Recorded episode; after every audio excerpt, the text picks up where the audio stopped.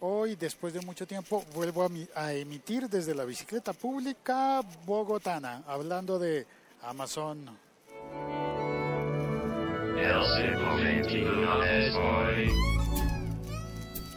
Bueno, teléfono al bolsillo.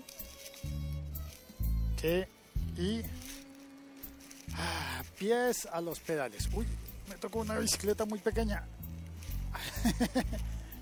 pues el sillín está levantado, pero igual así siento que es muy pequeña. Debo verme muy chistoso subido en esto.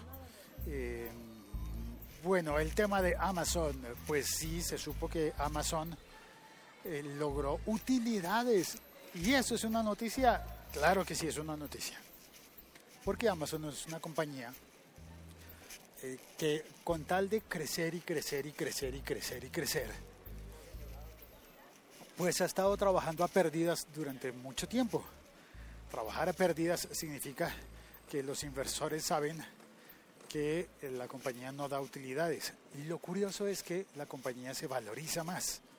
Entonces, no sé, yo no soy muy diestro en estas cosas de, de la economía y de la macroeconomía y cosas por el estilo, pero a todos nos parece como tonto aquello que, de que la compañía da pérdidas y continúan con ella, ¿no? Es decir, ¿por cuánto tiempo tendría que dar pérdidas Amazon para que Jeff Bezos diga, no, ya me aburrí y dejé de comprar otras compañías, dejé de comprar un periódico? ¿Cuál fue el periódico que compró? Si estás oyendo y entras al chat y me puedes ayudar con ese dato porque en este momento no lo recuerdo. Y mi mente no da para tanto, es decir, a fin de cuentas, pues soy, soy un hombre.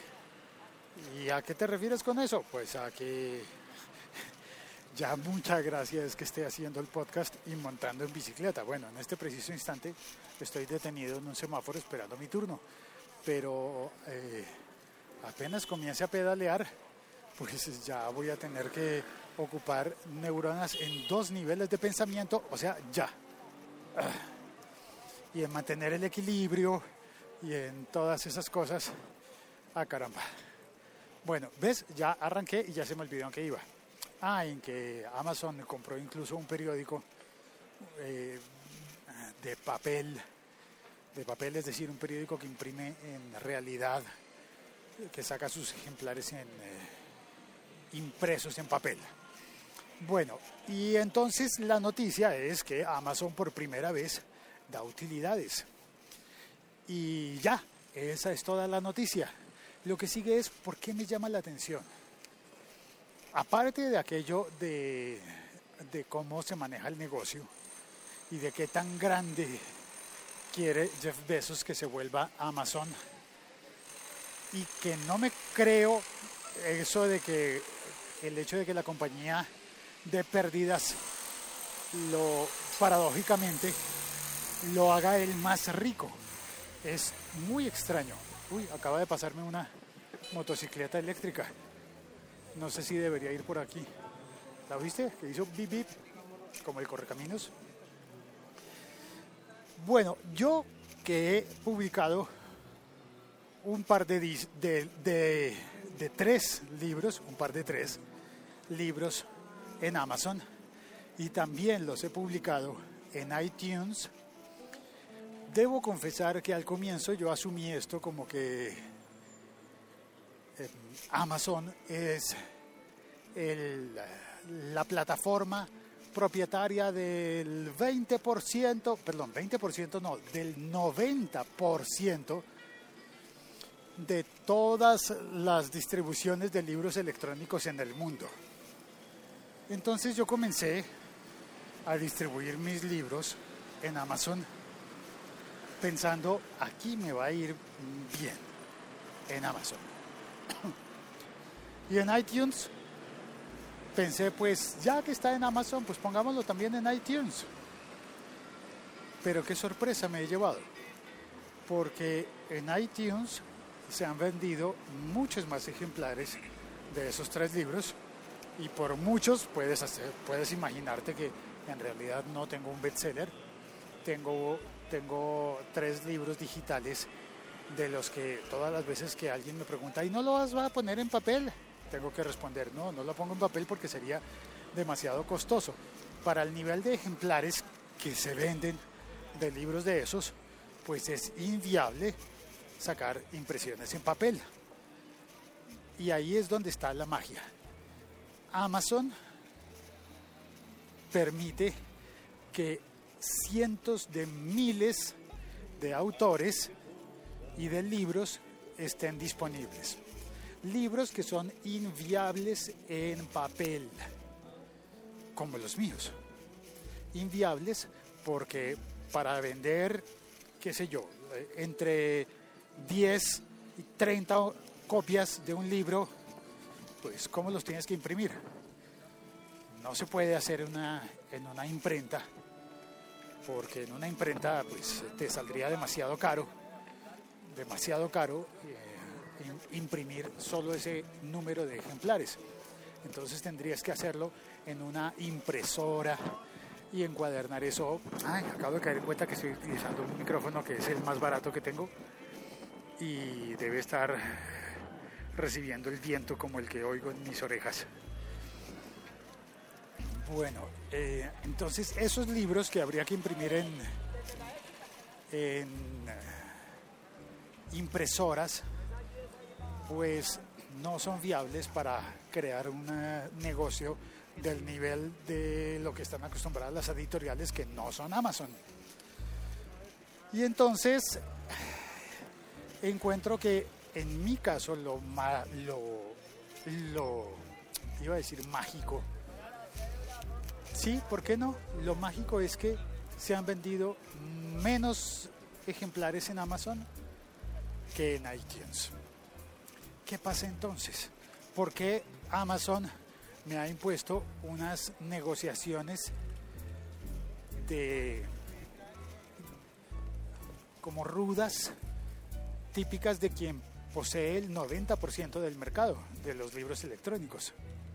Y claro, pues si poseen el 90%, uno dice, está bien, acepto. Que tienes que poner tu libro en exclusiva conmigo durante tres meses. Está bien, acepto. iTunes no me pidió eso, no me pidió esa exclusiva. Y se han vendido más libros en iTunes. Que tienes que aceptar que que el porcentaje de regalías eh, te damos el 70% si el libro es exclusivo con está exclusivo con Amazon. Ok, acepto. Y si no, te damos solamente el 30%. Bueno, en este momento olvidé cuál es el porcentaje exacto. Cuando no se acepta la exclusividad. Pero es mucho menos que el 70%. Y en cambio iTunes siempre da, siempre ofrece el 70%. Listo, ya llegué. Acabo de bajarme de la bicicleta pública. Y ahora sí, eh, doy por terminado el eh, contenido de este episodio podcast y paso a la sección social.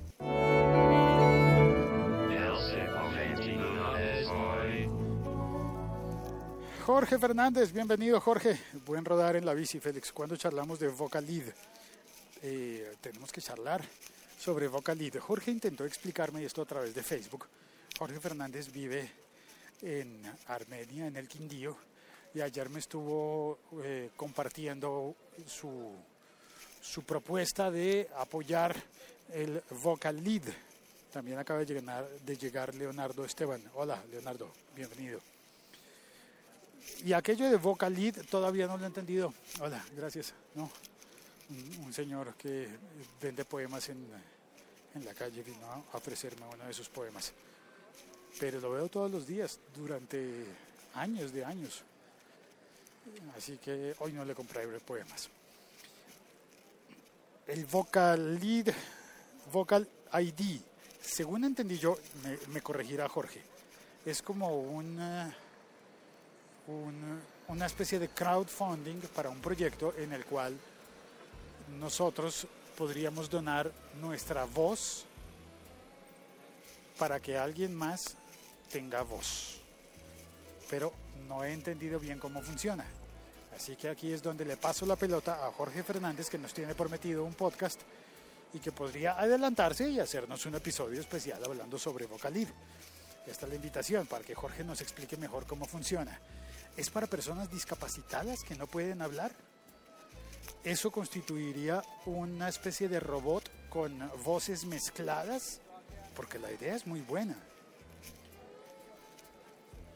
Como un robot de habla para que, por ejemplo, nadie pueda imitar a Stephen Hawking porque él tuviese su propio bot, su propio bot personalizado con un timbre de voz creado por mezcla de varios timbres de voz. Es decir, podríamos nosotros donar una parte de nuestra voz para un robot, para alguien que lo necesite. Esa es mi pregunta. No sé si lo he entendido bien, me pareció que era como por ese lado, pero yo no sé si eso es viable y posible. Así que pues quedo en espera de que Ojalá Jorge nos haga un episodio explicándonos de que si se trata de eso o no. Y bueno, ya está. Cumplido el cometido. Ya llegué al trabajo. Vamos a por el café. No, ¿sabes qué? Hoy no tengo. Dice, le haré un episodio para el siglo XXI sobre Vocal Lead o Vocal ID. Va por buen camino en la explicación. Ok, Jorge. Necesito esa explicación, por favor. ¿Será que corresponde a mi expectativa? ¿Voy bien adivinando? Ya veremos. Queda prometido entonces acá. Jorge acaba de prometer que hará un episodio para publicar en el siglo XXI. ¿Es hoy? ¿Me subo el ascensor? No. Mejor no. Gracias. Vete tú. Porque si me subo el ascensor pierdo la señal. Todavía me falta decir chao. Hasta pronto. Soy Félix. Este ha sido el siglo XXI. Es hoy, emisión de viernes se oyó la música por allí, ¿no? Por donde quiera que iba pasando había música.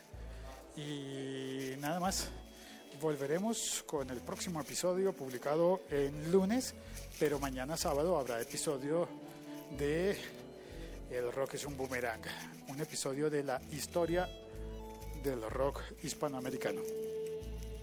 Disponible también en mi cuenta de, de Spreaker y en la página web historiarock.com.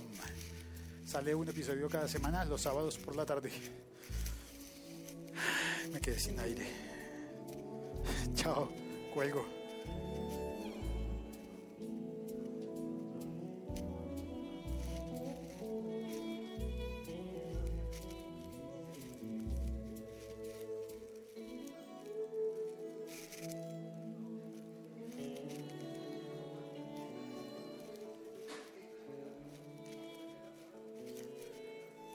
Donde paso todo el mundo está viendo el final de la etapa del Tour de Francia.